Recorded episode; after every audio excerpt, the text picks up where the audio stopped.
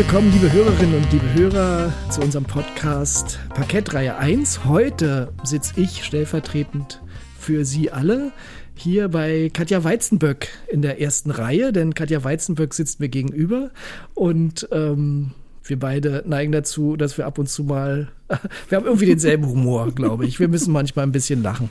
Aber das wird vielleicht heute nicht passieren, vielleicht auch ja. Herzlich willkommen, liebe Katja. Ich freue mich, dass du da bist. Vielen Dank, lieber Martin. Und muss man dich denn eigentlich auch vorstellen? Martin Wölfer sitzt mir gegenüber und hat mich eingeladen zu dem Podcast dieses Hauses, ähm, Parkettreihe 1. Und ich freue mich sehr ähm, über die Einladung und hier sein zu dürfen. Das ist schön. Das hat noch nie jemand getan, glaube ich. Das geht schon mal gut los. Wir sitzen natürlich nicht ganz alleine hier im Schiller-Theater im Tonstudio, sondern Lenny ist auch dabei, der den Ton macht. Mm. Und das ist gut so. Das ist gut so, genau. Ja, du spielst ja gerade bei uns hier ähm, das Weihnachtsstück Schöne Bescherung.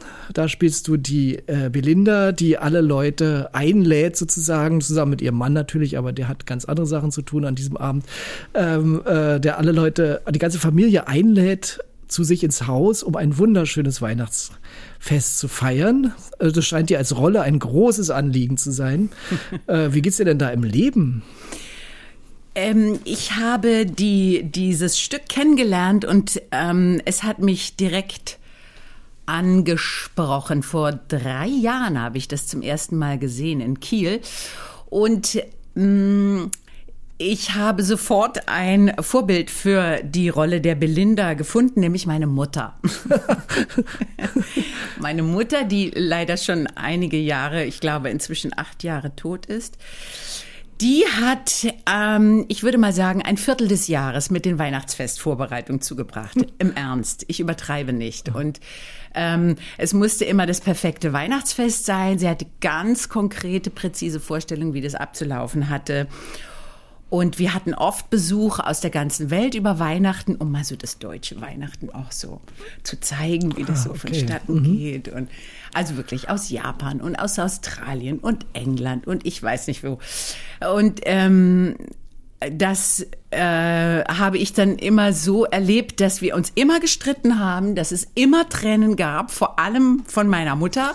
Da weil ihr natürlich genau diese ganzen Voraussetzungen, die ganzen Erforderungen gar nicht einhalten konntet. Ja, genau. Und an. wir eben auch die ganzen ähm, umliegenden Familienmitglieder oder Gäste sich dann eben auch nicht immer mh, mm, nach ihren Erwartungen verhalten haben. Und mein Vater hat zum Beispiel immer viel zu spät den Weihnachtsbaum gekauft und hat ähm, dann immer nur diese verkrumpselten die Restteile ähm, bekommen. Und dann hat er bisweilen, hat er dann zwei Bäume gekauft und heimlich den einen Baum ausgeschlachtet von den, mit den guten Zweigen und die hat er, dann hat er Loch in den anderen, Löcher in den anderen Baum gebohrt und die dann eingesetzt und so.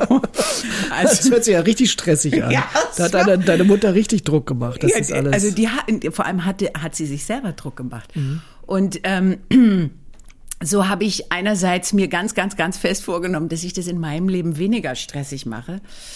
Aber so ganz entkomme ich dem nicht. Zum Beispiel gehöre ich zu denen, die echt Weihnachtsplätzchen backen. Ja, das wollte ich nämlich ansprechen, das weiß ich, weil ähm, du ja nicht nur zu Weihnachten oder zu der, in der Adventszeit gerne mal einlädst, sehr Richtig. viele Leute, ähm, sondern ähm, wir auch schon Weihnachtsplätzchen-Rezepte ausgetauscht haben, beziehungsweise ausgetauscht stimmt. stimmt nicht.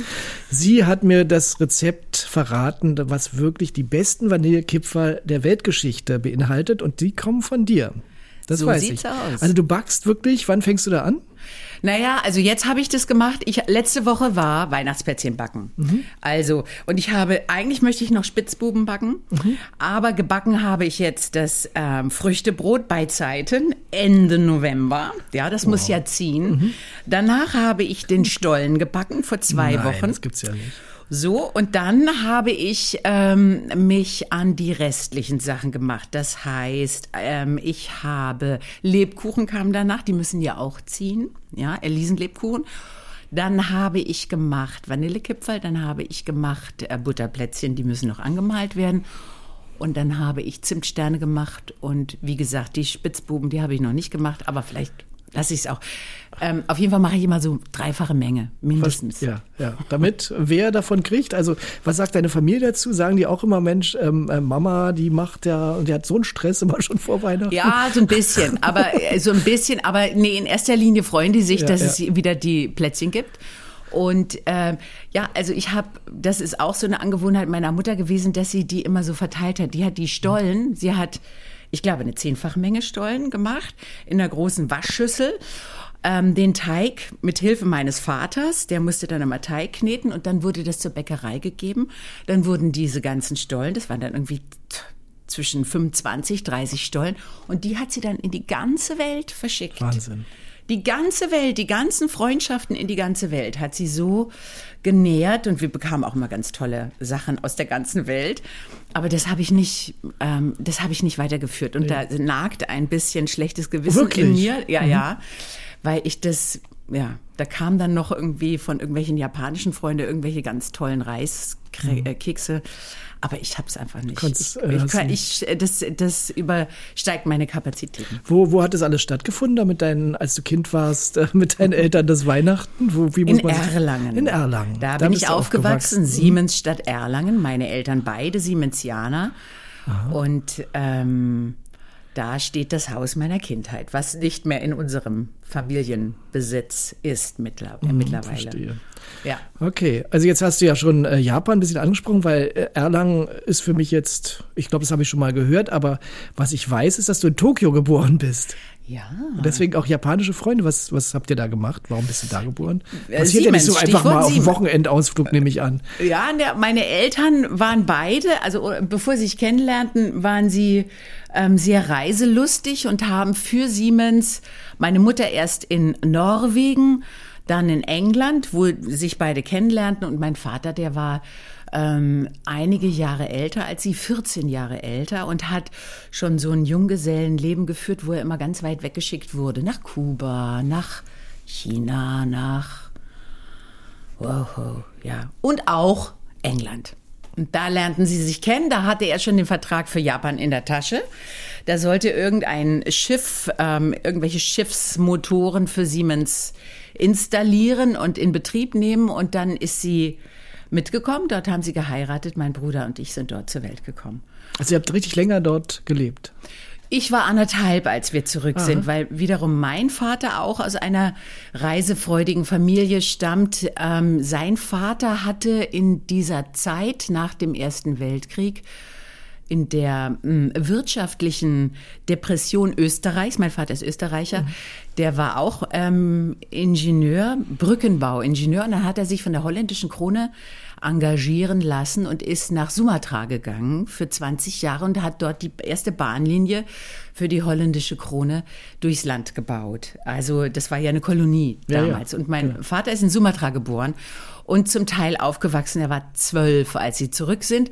Und weil er selber das als so schrecklich erlebt hat, seine erste Heimat zu verlieren, oder dass sie dann irgendwie nicht mehr gezählt hat und dass er dann mit, mit 12, 13 in, in Österreich ankam und sich gar nicht heimisch fühlte, ähm, wollte er unbedingt, dass seine Kinder an einem Ort groß werden. Und das war dann eben Erlangen. Erlangen und das Weihnachtsfest, das deutsche Weihnachtsfest, was dann zelebriert wurde. Ja, genau. Und der war äh, so, die katholischen Österreicher, die sagen ja, oder traditionell heißt es wohl, dass die Mutter die Religion der Kinder bestimmt. Und meine Mutter war protestantisch und ähm, so und deutsch. Und so hat ihre, also das, was sie sich gewünscht hat, wurde dann durch, hat sich durchge, durchgesetzt. Verstehe. Und ähm, ihr habt aber nicht, oder hat sie nur gebacken oder mit euch äh, sowas gemacht? Oder gab es da andere Feste, Rituale? Also von wegen, äh, an dem und dem Tag geht's in die Kirche, dann ist Bescherung und so weiter. Natürlich. Also es, es war ein festgeschriebenes Gesetz sozusagen, oder? Absolut, absolut. Es gab immer, äh, also wie gesagt, am Tag, daran lag es auch, dass der Weihnachtsbaum immer so spät gekauft wurde. Ähm, weil der erst am 24. geschmückt werden sollte. Und dann sind wir alle nachmittags in die Kirche spaziert, zu Fuß. Danach machten wir einen großen, langen Spaziergang, während meine Mutter nach Hause eilte und dem Christkind In half. Anführungszeichen, das können Sie jetzt alle nicht sehen, hat sie gemacht. Ja. ja, genau. So, und dann ähm, versammelten wir uns alle schon. Der Plätzchen Teller wurde gefüllt, den habe meistens ich gefüllt und dann immer schon im Keller. ah ja, genau. Meine Mutter hat noch sehr viel mehr Plätzchensorten gebacken, aber das waren so Füllplätzchen. Also das waren so Lebkuchen Großmutter, so trockenes, Ach, quadratisches, wirklich? schreckliches also damit es Zeugs. mehr aussieht. Ja, genau. Das und dann, Wahnsinn. Äh, also, das habe ich noch nie gehört. Ja, Sparmaßnahmen. Und es gab auch den ganz wichtigen Begriff FZ hier, Finger, Zeigefinger hoch, FZ. Wenn wir Besuch hatten, ähm, wurde der Plätzchenteller gefüllt und dann hieß es immer nur FZ. Und das bedeutete von den guten Plätzchen, also die Plätzchen, die ich heute backe, ja. ausschließlich, ja. das waren die guten. Und von denen durfte jeder nur eins essen. Und was, das führte dann manchmal dazu, dass die Gäste, die dann da saßen, man saß dann da artig auf dem Sofa und dann aßen diese, ah, der ist mein Vanillegipfel. und wir durften nichts sagen. Was bei mir eben dazu geführt hat zu sagen, Okay, bei Jetzt mir gibt's nur üppig. die Guten. Ja, genau. Und zwar so viel, wie jeder will. Ja, okay. Was? Das, das, heißt, ihr wart gar nicht äh, in der Familie, sondern da kamen tatsächlich immer Leute, auch am 24., am 25., Nö, davor und danach. Also so. sie, meine Mutter hat immer die, dann die Postboten, die Nachbarn und die Putzfrau und alle bekamen dann Plätzchen und und Geschenkchen und, und so weiter. Und ich habe es tatsächlich, ich krieg das nicht übers Herz, es nicht zu tun, die Nachbarschaft in Mops meinem Haus kriegt jedes Jahr von mir so eine kleine Plätzchen-Tüte. Das ist ja toll, den finde ich super. Ja, also ich meine, meine Mutter war ähnlich, übrigens fällt mir ein, also was Weihnachten anging, das war auch was sehr Wichtiges, es hatte so einen gewissen Ablauf, wir haben uns auch immer gestritten. Was sie nicht getan hat, ist backen, das ist definitiv. Ah. Also ich glaube, in der Küche habe ich sie sowieso sehr selten gesehen. Das also, macht einen Riesenunterschied. Ja, ja. Also der, meine Mutter war dann auch immer schweißgebadet, es war schweißgebadet. Am 25. gab es nämlich die Gans und dann wurde ab ah. morgens diese Gans zu und vorbereitet. Und das war also eine Schwerstarbeit jedes Mal ja, für sie. Ja, klar. Das sah nicht, das sah nicht lustig aus, muss ich sagen. Wie kriegst du das jetzt Also mir wird jetzt einiges klar, ehrlich gesagt, über deine Rolle. Also das finde ich jetzt total interessant, weil ja. äh, jetzt verstehe ich mit, wieso du mit so großer Souveränität und Leichtigkeit diese Rolle so selbstverständlich da alles in den, in den Händen haben wollend, mhm. ne? Und alles muss wirklich gut sein und Kinder vertragt euch. Und dann gibt es diesen wunderbaren Satz äh, im Stück, äh, ist diesmal dieses Jahr auch nicht schlimmer als sonst oder so ähnlich, ne? Richtig. Ja. Was, genau. was der erfahrene Ehemann sagt. Genau. Level.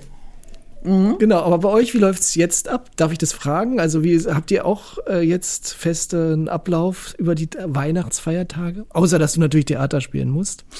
Ja, ähm, also inzwischen ist es ja so, dass meine Eltern beide tot sind und ähm, ich glaube, sehr zu Freude ähm, unserer Eltern haben wir drei Geschwister. Also ich habe einen älteren Bruder, eine jüngere Schwester. Ich bin also in der Mitte. Und ähm, wir drei alle das Bedürfnis, Weihnachten irgendwie zusammen zu verbringen. Ach, schön. Mhm. Ja, das haben wir eigentlich bis auf ähm, aus bekannten Gründen letztes Jahr eigentlich immer hingekriegt, dass wir ähm, uns da dann gesehen haben. Mhm. Und Mit allem Anhang, der dazugehörte. Genau, genau. Mhm. Was also für jeden, der da neu dazukommt, ist das ja erstmal okay, ist ja ganz schön intensiv. Ne? Und ähm, aber ich, ich, jetzt dieses Jahr werden sie kommen, also sofern nicht irgendwelche Quarantänebestimmungen da nochmal einen Strich äh, durch die Rechnung machen. Und ich freue mich schon seit Monaten drauf, Ach, muss schön. ich sagen. Okay, das heißt, es ist also das Belastete, was früher war, das ist irgendwie weggegangen. Es macht euch scheinbar richtig Spaß. Ja, es ist auch so ein Bedürfnis, als so wie das Plätzchenbacken. Wenn ich nicht Plätzchen backe, ist es gar nicht Weihnachten. Ja, verstehe. Und ähm, wenn ich meine Geschwister, die in der ganzen Welt verteilt sind, meine Schwester in Österreich, mein Bruder in Oslo, also Norwegen hat sich weitergezogen bei mhm. ähm, die Liebe zu Norwegen von meiner Mutter hat sich bei meinem Bruder ähm, fortgesetzt. Und der lebt dort mit seiner Familie seit 25 Jahren. Und, ähm, und wir haben auch schon Weihnachten dort verbracht, was Ach, auch schön. großartig mhm. ist. Ganz, ganz ja. wunder, wunder, wunderschön.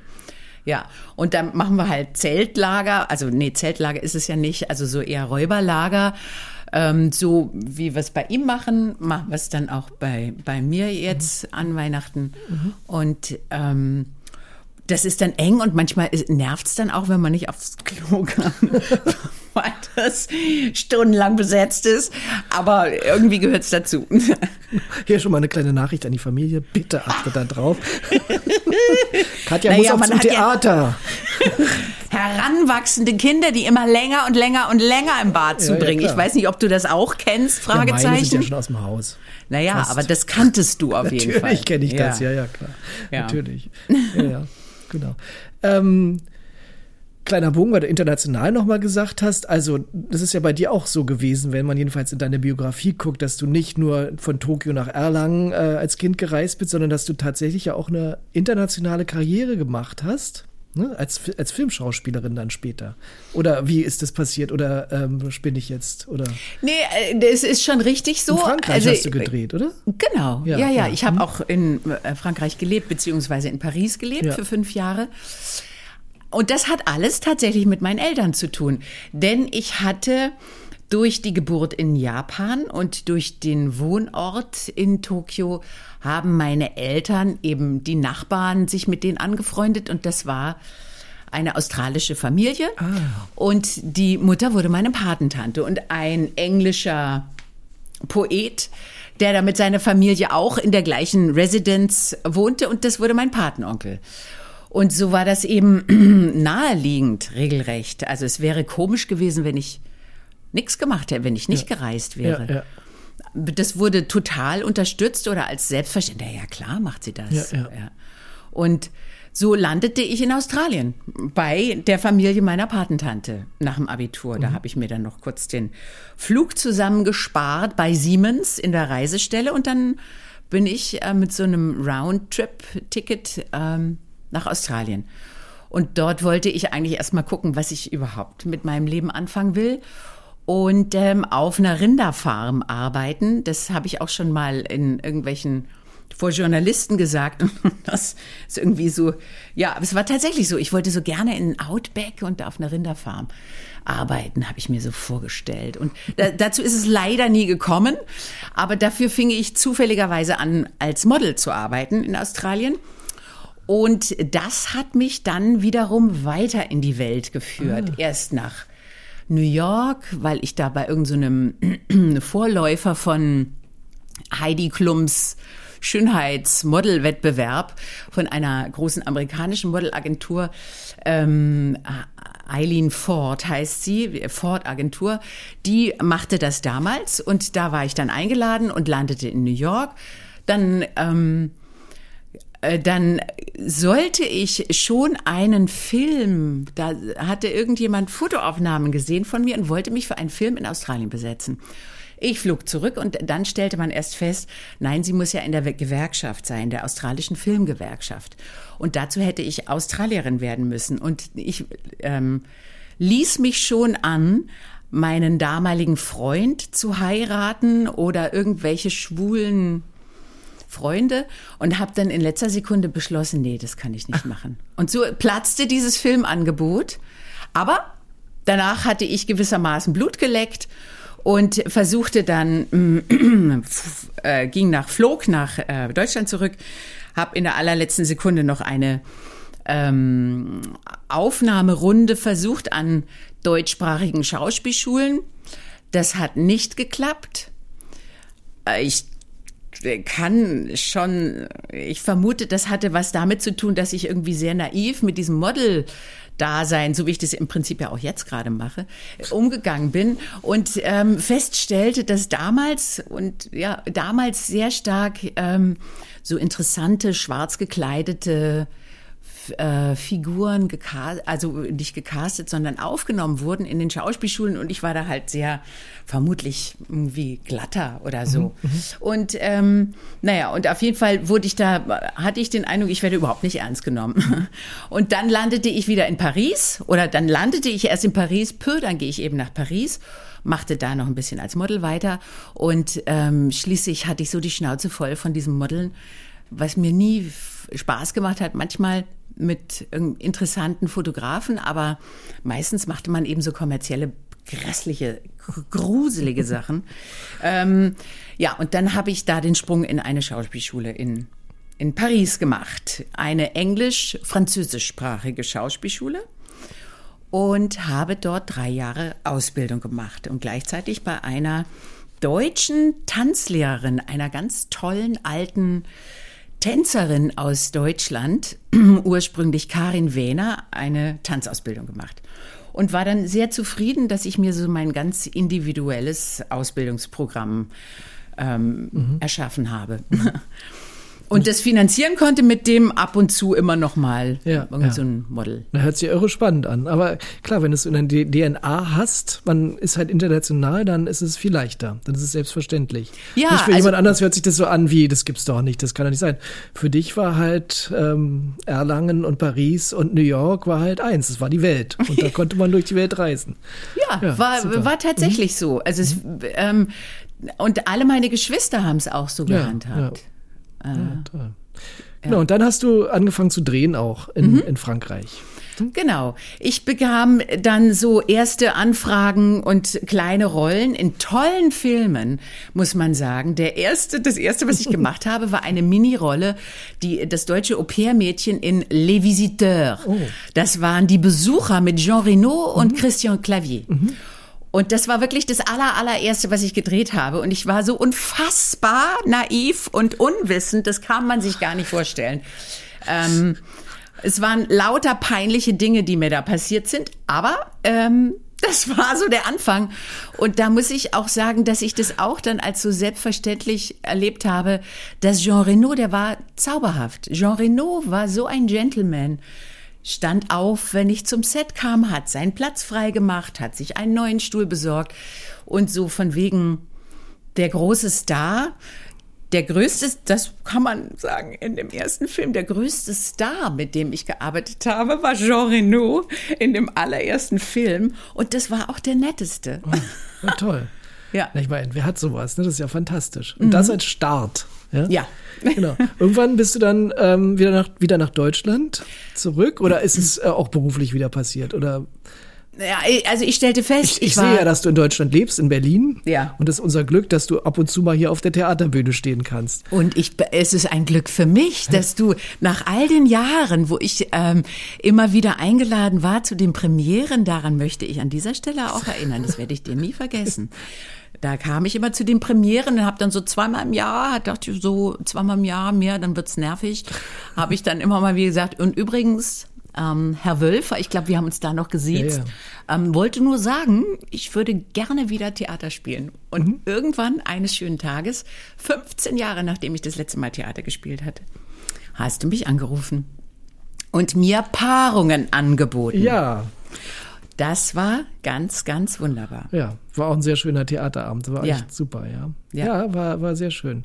Und du bist aber wie, da waren wir gerade stecken geblieben. Wie warst du, wie sind ja, wir äh, nach Deutschland zurück? Nö, das war mein Sprung. Ich habe dir da reingegrätscht. ja. Aber, ähm, ähm, ähm, ja, wie bist du wieder nach Deutschland zurückgekommen? Also ja, ich war so, naja, ich hatte ja ungefähr äh, vier Jahre als Model gearbeitet mhm. und da irgendwie so die Zeit, der, du gibst sozusagen die Selbstverantwortung ab, weil immer irgendwie ein Auftrag so oder so reinkommt, man kann gar keine Pläne machen. Und es war dann der Leidensdruck, dass ich so grauenvoll fand, ähm, dass ich dann gesagt habe, so, ich muss das jetzt ändern. Und ähm, da gab es auch noch, äh, für zu weit. Ähm, auf jeden Fall diesen Sprung, dann war ich aber schon 27. Mhm. Und ich stellte fest, na ja, die jungen, hoffnungsvollen Schauspielerinnen in Frankreich waren alle viel jünger als ich. Ich war in einer Schule, wo die nicht erstes, zweites, drittes Jahr machten, sondern arbeitende Schauspieler und Anfänger, blutige Anfänger waren zusammengewürfelt in den mhm. unterschiedlichen Klassen. Und äh, das war auch toll. Ich bin sehr froh, dass ich diese Schule gemacht habe. Fakt, das war Franco-Américaine Cinéma Théâtre. Mhm. Also für Kino, für, für Film und Theater in Französisch und in Englisch. Und ähm, nach der Method, das war ja, sozusagen der, mhm. die Basis, ähm, nach der sie gearbeitet haben. Und äh, ja, ich stellte fest, dass ich, ich wurde zwar so, hatte hier und da ein paar Förderungen, da irgendwelche Leute, die mich immer mal wieder angefragt haben, aber ich dachte, ja, und da, nee, man muss sagen, und dann stellte ich fest, es waren ja eigentlich nur Männer, nur Regisseure, mit denen ich dann zu tun hatte. Und das System stellte sich mir so dar, okay, ich bin unbekannt, unerfahren, komplett ohne Beziehung. Und was die mir anbieten, das sind so kleine Minirollen. Mhm. So Typecasting, ja, ja, die, die blonde nordische, so. Und, aber dass ich mal eine große Rolle kriege, da müssen die ja eine Rolle für mich extra schreiben mhm. oder umschreiben. Mhm. Und wer macht denn das? Es sei denn, der ist verliebt in mich mhm. oder macht sich Hoffnung. Mhm. Also wer gibt mir so eine Chance? Und so war das auch so erlebte ich das, dass dieses professionelle Interesse immer vermischt war mit so einem, naja, könnte ja was laufen. Also der sich für mhm. mich professionell interessiert hat, der Mann, da war auch immer dieser, dieser Beigeschmack. Und ich wusste, ich kann das nicht. Mhm. Ich kann das, ich kann dieses Spiel nicht spielen. Also so, die so auf Abstand halten.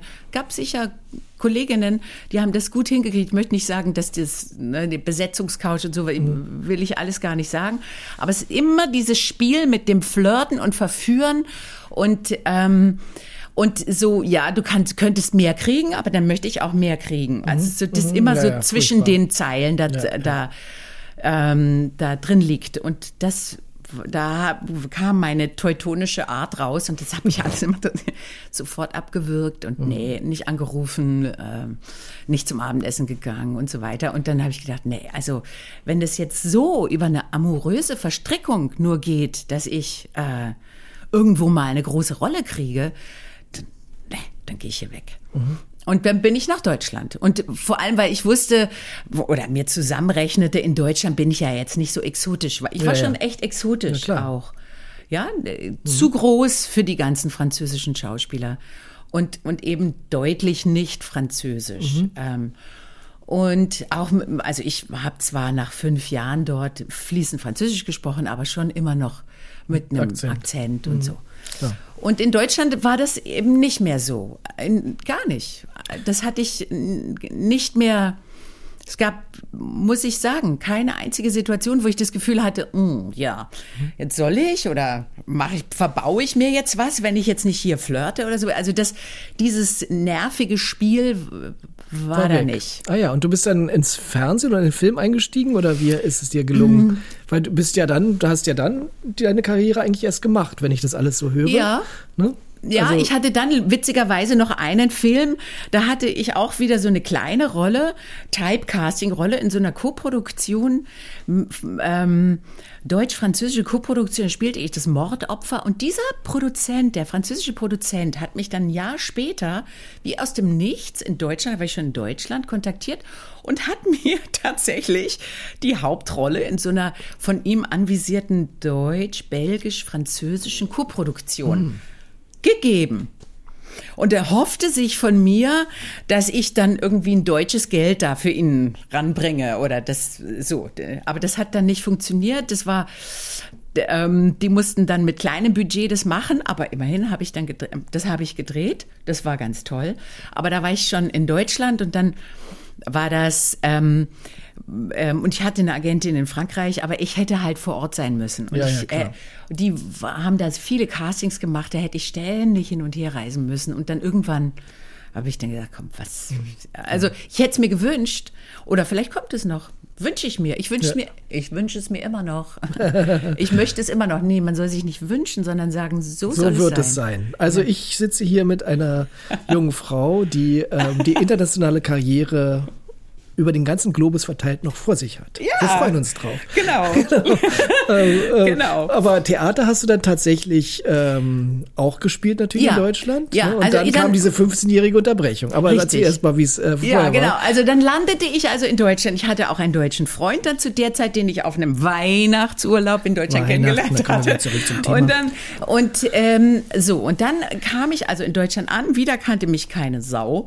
Ich kannte niemanden und dann habe ich einfach einfach so äh, ganz ähm, systematisch, ich habe mir gesagt, okay, 50, 50.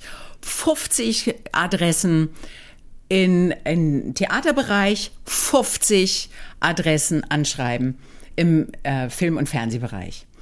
Und die habe ich einfach, ich war da Monate beschäftigt, ich habe jeden Tag habe ich drei gemacht.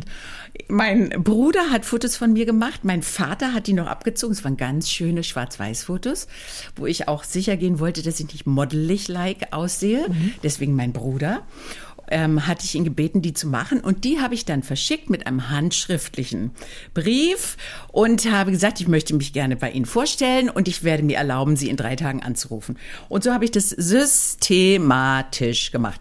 Und bei den Theatern bekam ich genau drei Rückmeldungen von den 50. Sonst nichts, noch nicht mal eine Absage, zwei Absagen und eine Einladung nach Linz zum Vorspielen, zu Vorsprechen. Und, ähm, und bei, den, bei Film und Fernsehen war das Interesse deutlich größer. Und da habe ich eben viele Caster und so weiter besucht. Und dann zu dem Zeitpunkt, wo ich dann nach Linz fuhr, um dieses Vorsprechen zu machen, hatte ich das feste Angebot bei einer RTL-Fernsehserie Stadtklinik, eine Arztserie, mitzumachen als Dr. Elke Lehmann. So, und dann bin ich also nach Linz gefahren und habe gesagt, okay, wenn ich das heute kriege, mache ich Linz. Wenn das nichts wird, mache ich diese Serie.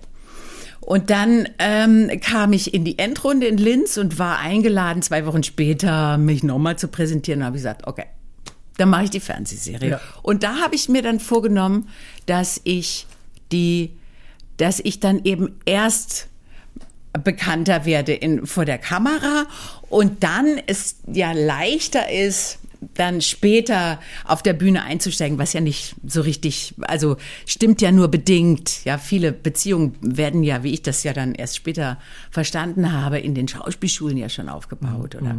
Ja, oder seit Schauspielschulzeiten. Naja, aber so war dann eben der Plan und dann habe ich, ähm, war mir auch angeboten worden, ähm, und das habe ich auch gemacht, mehrere Jahre hintereinander, als ich schon drehte, in Drei Eichenhain und in Heppenheim habe ich Sommerfestspiele mhm. gemacht. Und überhaupt das aller, aller, allererste Ding, was ich gemacht habe, das war in der Kleinkomödie Nürnberg. Da hatte mein Bruder, der eine Zeit lang in Deutschland, in, in Erlangen noch mal ein Semester studierte, der hatte im Aushang von der Theaterwissenschaft eine, ähm, eine Anfrage, ein, da wurde eine Schauspielerin für eine Komödie ähm, gesucht und das hat er mir weitergegeben mhm. und dann bin ich also hin und dann haben die mich genommen. Mhm. Und das sind diese, das ist Martin Rassau und Volker Heißmann, die diese, diese fränkische Komödien, mhm. diese zwei alten Weiber, die sind also im, im bayerischen Fernsehen und im Komödienstadel mhm. treten die immer auf. Mhm, das, also damals. Das ist uns das, hier unbekannt. In ja, den, äh, in den preußischen. Ja, ja ist in Gesamtdeutsch wird das ausgestrahlt, wie auch immer. Auf jeden Fall war das so das allererste, was ich gemacht habe. Und nach diesen drei Jahren habe ich dann gesagt, so, jetzt mache ich da mal nicht mehr weiter. Verstehe. Und dann kamen die 15 Jahre Pause. Dann kamen die 15 ja. Jahre. Mensch, da habe ich ja richtig Glück gehabt. Mhm. Sehr toll. Ja, aber ich auch. Ja, ja, ja, genau. Das war auch wunderbar. Also Paarung war das erste, dann haben wir zusammengearbeitet bei ja, der Niere. Das ist immer noch wunderbar. Das ist immer noch wunderbar. Schicken wir, nächste Woche treffen wir uns dafür wieder zu Proben. Nee, nee, nee, nee, nee, nee, Diesen Sonntag geht's los. Ach so, siehst du gut, dass du es sagst. Ja, Sonntag, Montag, Dienstag. Genau.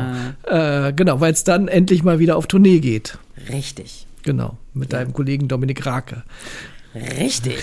genau der da, glaube ich, zum ersten Mal richtig Theater gespielt hat. Also Komödie, sagen wir mal. Er hat schon vorher Theater gespielt, aber lange her auch bei ihm. Ja. Das war, ja, ja. Ihr seid ein gutes äh, Bühnenpaar, das muss man ja. festhalten. Ja, ja das, ähm, das möchte ich auch an dieser Stelle auch nochmal festhalten und sagen, ich hoffe, wir dürfen weiter auch noch in der Zukunft über die Niere hinaus ja, unbedingt. wieder ein Paar Na klar. Sein. Wir müssen uns sogar ranhalten, wie ich gerade gehört habe, nicht, dass du vorher deine internationale Karriere nochmal startest. Ja. Lieber vorher noch oder währenddessen. Also du versprichst uns hiermit auch, dass du immer wieder nach Berlin, Hamburg und überhaupt Deutschland auf die Bühne kommst. Ja, das, ich möchte das. Ich ja. finde das nämlich eine, eine ganz große Bereicherung. Mhm. Ich muss zwar sagen, es ist schwierig, diese Drehtermine oder dieses ja. Drehdasein zu verbinden mit Theater. Mhm. Aber jetzt für den Moment, wo meine Kinder noch halbwüchsig sind und zu Hause sind, bin ich dankbar, dass ich einen stabilen Ort habe, wo ich arbeiten kann in Berlin und ähm, wo ihr bietet du und ihr bietet mir auch eine Perspektive, die sonst beim Drehen echt, echt, echt rar ist. Mhm. Ja, und ähm, man muss damit fertig werden mit diesem Un, mit dieser Unsicherheit und mit dem ständigen Auf und Ab. Ähm, ich liebe zwar die Arbeit vor der Kamera, muss ich wirklich sagen, aber ähm, das ist echt eine Herausforderung, damit immer umzugehen. Dass mhm. das auch diese seriell hergestellten Sachen, du weißt nie, ob es weitergeht. Ja, ja, ja das habe ich jetzt schon so oft erlebt. Ja, das heißt nichts ne, oder heißt nicht erstmal nicht viel, wenn, wenn man bei einer Reihe oder einer Serie mitmacht. Ähm, das ist sehr, sehr unberechenbar. Ja, ja, ja. So, und, ähm, und was ich eben eigentlich auch sagen wollte, oh, ich quatsch so viel. Es ist krass. Ähm, naja, wir, haben, wir haben jetzt halt extra, also wenn du nichts sagen würdest, wäre noch schlimmer. Ja. Wir haben ja extra einen Podcast, die Leute können uns ja nicht sehen. Also, daran denken, eigentlich bin ich ja doch auch hier eingeladen, dass ich quatsche. Ne? Ja, ja, eigentlich ist das so, ja. nee, es soll eigentlich ein Gespräch sein. Du sollst mehr sagen. Ja, nee, ich ja, lasse dich jetzt auch gleich nochmal sagen. Aber hey. was ich doch sagen, was ich noch sagen wollte, das ist, ähm, dass ich das total als Bereicherung empfinde, sowohl vor der Kamera als auch auf der mhm. Bühne zu arbeiten. Das ähm, hat mich hat mir so viel mehr Sicherheit auch vor der Kamera gegeben. Dieses Spiel auf der Bühne, die Bögen mhm. der Figur und die Bögen einer Szene mhm.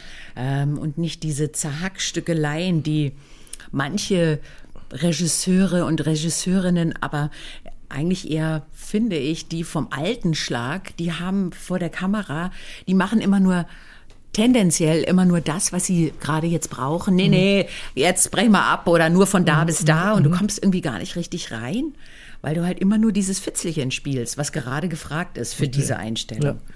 Ja. Und dann einzufordern, dass man mal die ganze Szene immer spielt. Das habe ich mir erst seit dem Theaterspielen. Ich verstehe. Angewöhnt. Okay. Ja. Gut, dann lass uns doch mal noch mal auf den Abend, also auf das Weihnachtsstück zurückkommen ähm, und vor allen Dingen zu Weihnachten. Ähm, was, darf ich mal fragen, was gibt es bei euch am Heiligabend zu essen? Da gibt es ja verschiedene Philosophien, was es da so gibt. Ja, aus Berlin habe ich ja kennengelernt. Da gibt es ja die, die ähm, Nee, nicht die Wiener, sondern die. Ja, doch, ja, doch. Wiener Würstchen und Wiener Kartoffelsalat. Würstchen, wie heißen genau, sie denn? das gibt's. Kra nee, wie heißen sie? Die in, die in Berlin heißen äh, sie heißen Wiener. Wiener Würstchen. Und in Wien heißen sie Knacker. Ähm, nee. Da heißen sie, war, war, da heißen sie Berliner. Nicht. Nee, Berliner sind überall so ein Pfannkuchen, die heißen bei uns ja Pfannkuchen. Warte mal, wie heißt Frankfurter. Frankfurter, auf jeden Fall was Deutsches, ja, was genau. Piefgeeskes. Ja, ja, genau. Ja, genau. genau, genau. Ja, und, und den Kartoffelsalat. Nee, genau. bei uns gab's, ähm, bei uns gab's schon immer Lachs Siehste? an Heiligabend. Ich wusste doch, irgendwas Besonderes kommt jetzt. Ja, und zwar Räucherlachs. Und nachdem mein Bruder ja schon so lange in Oslo ist und meine Mutter so eine große, große Liebe für das Norwegische hatte, ähm, gab es schon immer die Ansage, seitdem er da ist, er möge doch den norwegischen so so ein, ja, Riesen, so ein ganzes Tier. Riesenbrett von äh, Räucherwildlachs. Ja, ja, toll. Und der ist wirklich besonders. Ach, Mir läuft das Wasser im Mund ja, zusammen. Ja, ich sehe schon. Und was gibt's dazu? Ganz viel ähm, ähm, Rührei. Ah, ist spannend. Rührei und Toast, auch in Massen. Ja. Und ähm, das ist auch wunderbar für mhm. diese ganzen ja. Kinder, die da inzwischen sich dazu gesellt haben. Ja. Und dann immer Meere, also Krähen, Meerrettich ja, und Sahne-Meerrettich. Das ist der österreichische Einfluss. Ha? Das ist der österreichische Einfluss Krähen. Richtig, genau. Ja, okay. Ja, ja. Ah, sehr schön. Und die Gans am ersten Weihnachtsfeiertag. Und dann gibt's vorher einen Brunch, ja, vor der Gans. Oder nur so ein, ja, so was Leichtes. Und dann gibt's so um 5 Uhr nachmittags, oder was, was, erzähle ich, gab es bei meiner Mutter 5 Uhr, 6 Uhr nachmittags die Gans. Mhm. Und wir handhaben das ein bisschen flexibler jetzt. Okay. Ja, und ich möchte das auch so flexibel handhaben, weil ich nicht diesen Stress verspüren ja, möchte. Also ganz frei von Stress ist es natürlich nicht, ne? weil man muss ja auch vor den Feiertagen die Speise, den Speiseplan festlegen Naja, und eben. einkaufen. Ich, das war auch ein bisschen meine Intention, dich zu fragen, damit wir Absolut. beide jetzt losrennen und einkaufen. Nein, du kannst gar nicht, du musst jetzt zur Vorstellung.